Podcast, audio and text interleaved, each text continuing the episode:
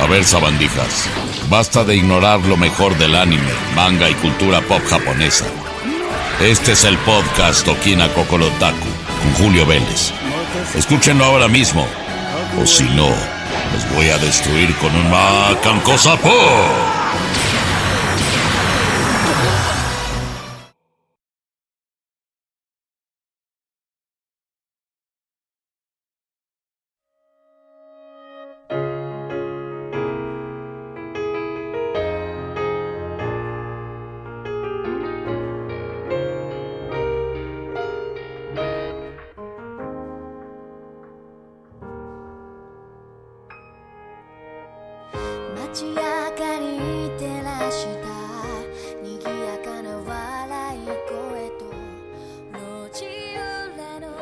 Queridos amigos, ¿cómo están? Soy Julio Vélez y es un gusto saludarles en el episodio 29 de Okina Kokorotaku, su podcast relacionado con todo lo que tiene que ver con Japón, principalmente anime, manga, eh, cultura japonesa, pero a veces también videojuegos. De hecho, en esta ocasión vamos a cruzar los cables un poquito también con nuestro programa Jefe Final, porque vamos a hablarles de una recopilación de juegos japoneses, que finalmente esta colección va a estar accesible a muchos que desde hace mucho tiempo quienes no adquirieron esa consolita no la podían tener. Yo soy Julio Vélez y pueden seguirme en Twitter en arroba Julio Vélez para muchas noticias relacionadas también con el mundo del cine, la televisión, los videojuegos, tecnología. Y bueno, saben que escribo en Spoiler Time, que Okina Kokorotaku es uno de los podcasts de Spoiler Time y que nos pueden seguir o suscribirse en un montón de vías diferentes de plataformas. Acuérdense que estamos en plataformas como Spotify, Em, también Google, Apple con sus respectivos podcasts, Amazon Music, bueno, una cantidad impresionante de plataformas, de veras que a mí me, impresiona la manera en la que se me permite eh, participar con estos dos podcasts, pero los señores que están detrás de los cables de todo esto, de veras que tienen un talento impresionante, porque estamos en Boss Sprout, estamos en Listen Notes, Podfriend, Overcast, Podcasher, había algunos que yo ni conocía que existían, la verdad, pero que estamos en todos ellos y que les invitamos a seguirnos. ¿De qué les vamos a hablar para empezar y para entrar con el pie derecho en los temas de anime? Bueno, hace algunos días entró una polémica porque resulta que en Netflix Japan se les ocurrió catalogar dentro del género harem o harem a la serie anime Sword Art Online. Y obviamente, bueno, los japoneses son muy tranquilos, pero déjenme decirles que las redes sociales estallaron. Son muy respetuosos, ¿eh? No son tan tóxicos, ni mal hablados, ni groseros como los latinos y los occidentales lo somos muchas veces, lamentable decirlo. Pero sí, cuando tienen argumentos fuertes, ellos hablan y no se quedan con la boca cerrada. Es el caso de Sao, porque resulta que se pusieron un poco locos porque dijeron, bueno, pues ¿qué les pasa si el mismísimo creador, Reki Kawahara, eh, nunca lo ha definido como un harem.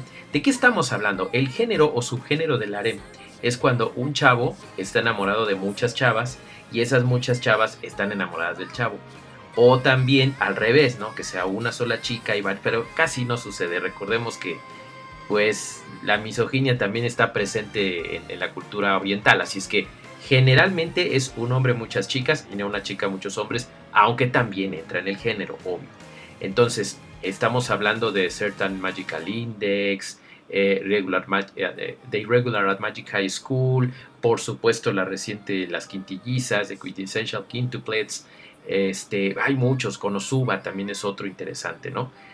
Hay muchos animes, eh, Nisekoi también es otro de ellos, pero cuando llegas a Sao empezó a haber varios argumentos interesantes y empezaron bien astutamente e inteligentemente los japoneses, los fans en redes sociales a ir enlistando a cada una de las chicas y la situación de Kirito. Entonces está muy interesante porque lo que tenemos nosotros como resultado es una excelente, un excelente análisis de lo que significa cada uno de estos personajes. Tenemos, por ejemplo, a Sinon. ¿Se acuerdan a Sinon que sale en la, en la temporada 2 cuando va al mundo de, la, de los disparos, de la guerra y todo eso? Bueno, ella lo ve más bien como un compañero de armas, como un combatiente. Al principio hay hasta cierta rivalidad entre ellos. Sílica pues está chiquita y siempre lo ha visto como un hermano mayor. Estaría medio raro que fuera otra cosa, ¿no? Kirito es el protagonista. Lifa es la media hermana de Kirito en el mundo real y al principio sí te dan a entender que como que está enamorada de él y no sé qué, pero es algo unilateral. Acuérdense que una de las reglas del subgénero es que sea recíproco y en este caso no lo es, entonces no es la regla. Lisbeth al principio también se enamora de Kirito, pero ya después es una compañera únicamente.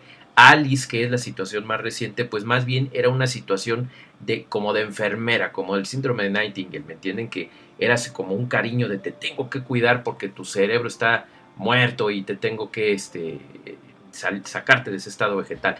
Entonces, en el análisis de todos los personajes, la única que entra en reciprocidad es Asuna con Kirito y Kirito con Asuna. Y el mismísimo creador lo dijo en una entrevista reciente, y voy a citar las palabras directas de Reki Kawahara. Sword Art Online sigue siendo una historia sobre Kirito y Asuna, y esto no va a cambiar en el futuro y él citó de una manera muy bonita las palabras de Asuna en el arco más reciente, donde dice, incluso mil años no son largos si estoy contigo. Ahí está.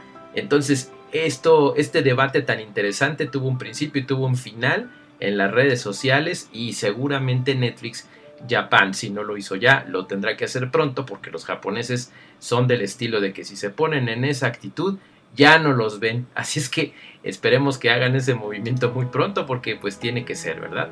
Pues amigos, esto es em, eh, la primera parte de Okina Kokorotaku episodio 29 y vámonos con lo siguiente. Les prometimos videojuegos, pero son videojuegos de origen japonés. Así es que vámonos.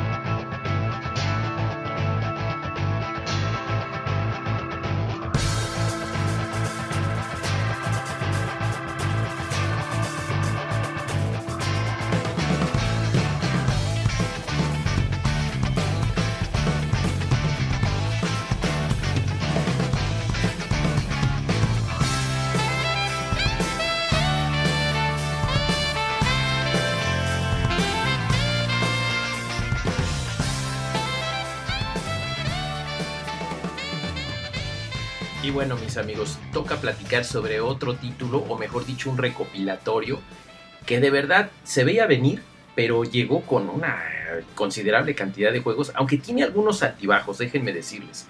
Neo Geo Pocket Color Selection Volume 1, volumen 1. La selección de juegos de Neo Geo Pocket Color. Miren, si están fuera de contexto no se preocupen, esta consolita portátil la lanzó SNK allá en el año de 1999, apenas un año después de haber lanzado la primera. Yo me acuerdo cuando me compré la mía en el 98, andaba yo muy contento y todo, y de repente sale la edición de color, pues córrele a vender la que tenía y a comprar la nueva. Y la tengo en mis manos todavía, ¿eh? eso, eso me encanta porque mientras les estoy platicando, ya les pondré unas fotos en Twitter ahí en arroba Julio Vélez. Eh, me compré mi edición azul con el Sonic the Hedgehog Pocket que está muy padre, era como una versión variante de Sonic y Hedgehog 2 de, Sega Genesis. Muy divertida, muy padre, venía ahí integrada y bueno, fue el salto a los juegos de color. Era una consolita de 16 bits que su intención era romperle la cara a la competencia al Game Boy Advance, que ya era color también. Y digamos que por algún tiempo hizo sudar, no nada más a esa consola, sino también al Wonder Swan, que también en esa época estaba fuerte en Japón. El Wonder Swan Color, eh, bueno, Game Boy Color, en realidad la, competencia fue contra Game Boy Color en su momento y contra la Pocket Station de Sony. Pero llegó entonces Game Boy Advance, llega con una librería súper tremenda y pues acabó eh, hundiendo en el olvido, no en el fracaso, porque mucha gente dice, no, pues es que fracasó, no, no, no fracasó, sino que fue tan fuerte la tormenta del Advance en 2001 que no le dio chance al Pocket Color de salir con más fuerza amén de que también las, las licencias no eran muchas, ¿no? Entonces muchas veces te vas por los juegos y eso es lo que sucede. Pero hacemos un forward increíble a 2021 y ahora tenemos esta selección de 10 juegos. Fíjense aquí lo interesante. Ya habían salido 4. Eh, Entonces ahora hay 6 nuevos. Bueno, más bien al revés. Había 6 y ahora hay cuatro más. Les voy a dar la lista completa para que no nos quedemos así como que, ¿qué onda? ¿De qué está hablando este cuate? Fíjense, los juegos incluidos son Metal Slug First Mission, Metal Slug Second Mission, que son dos juegos totalmente diferentes, el SNK Gals Fighters, que hace tiempo se los había reseñado también, el Samurai Showdown 2, que venía originalmente como regalo cuando comprabas el Samurai Showdown nuevo para Nintendo Switch, King of Fighters R2, The Last Blade Beyond the Destiny, que, también es un jueguito muy muy interesante de peleas, eh, Fatal Fury First Contact, que es uno de mis grandes favoritos, pero no más que el grandioso y magnífico y que tengo hasta mi caja original, SNK vs. Capcom The Match of the Millennium. Cómo amo ese juego, de veras, cómo me encanta, tanto en Dreamcast como la maravilla que hicieron aquí, en el Pocket Color y por supuesto en el Neo Geo originalmente. Dark Arms, que mm, podríamos decir que es el patito feo de esta selección porque es un remake muy raro que siempre nos sacó de onda en el 99 porque eh, no era un remake, era como un spin-off de un juego que originalmente era otro género, era un Railgun y entonces cambia la cosa radicalmente.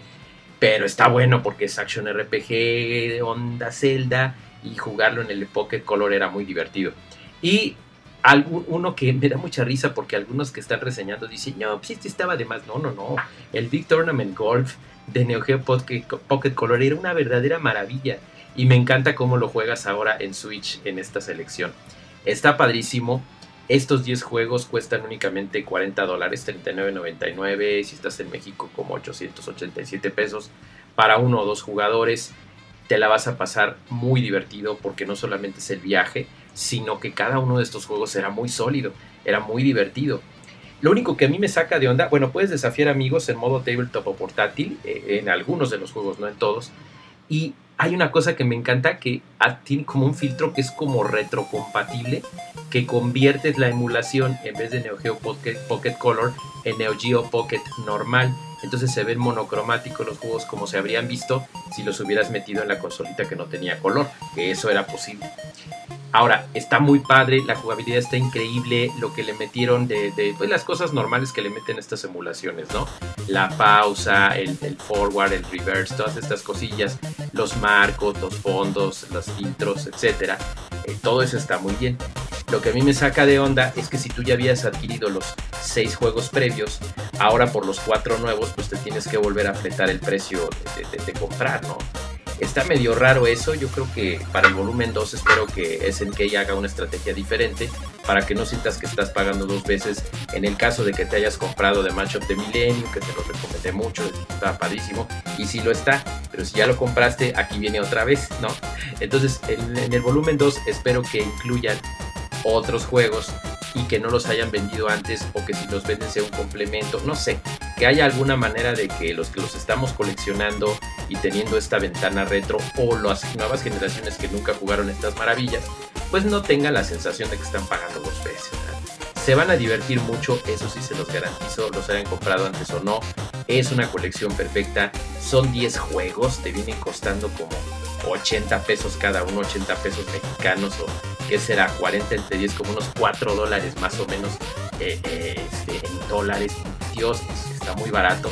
Créanme, no costaban eso y créanme, la consola definitivamente no costaba eso antes, ¿no? Entonces, si tienes esta oportunidad, adquiérelo exclusive, fíjense más estoy diciendo, disponible exclusivamente en eh, la eShop de Nintendo Dicen que va a haber una edición este, física, yo no la he visto y no sé si vaya a llegar a nuestra región, pero lo que sí sé es que pueden conseguir estos juegos maravillosos y tenerlos ya y para siempre en su Nintendo Switch.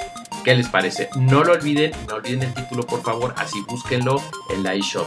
Neo Geo Pocket Color Selection Volume 1 ya disponible en Nintendo Switch y yo espero con mucho cariño y con mucha ansia el volumen 2 a ver qué sorpresotas nos trae SNK. Y bueno amigos, con este excelente sabor de boca que nos deja esta colección retro japonesa, yo soy Julio Vélez, síganme en Twitter arroba Julio Vélez, me despido, los quiero mucho, síganse divirtiendo y esto fue Okina Kokorotaku episodio 29.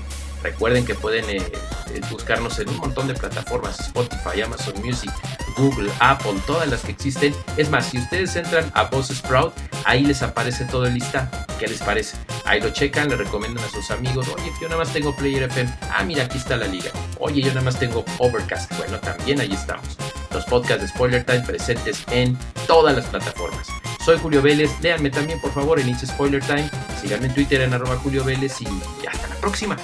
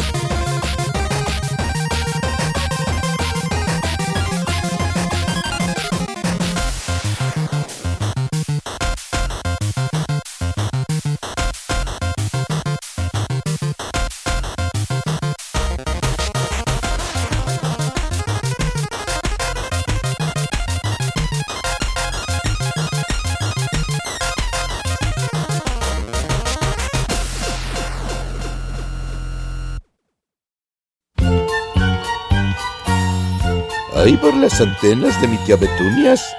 Qué bueno estuvo este programa de Okina Gogorotakus. Los esperamos en el siguiente programa es con todo y las esferas del dragón. Ah, bueno, y con unos bocadillos que va a ser el Kamisamas.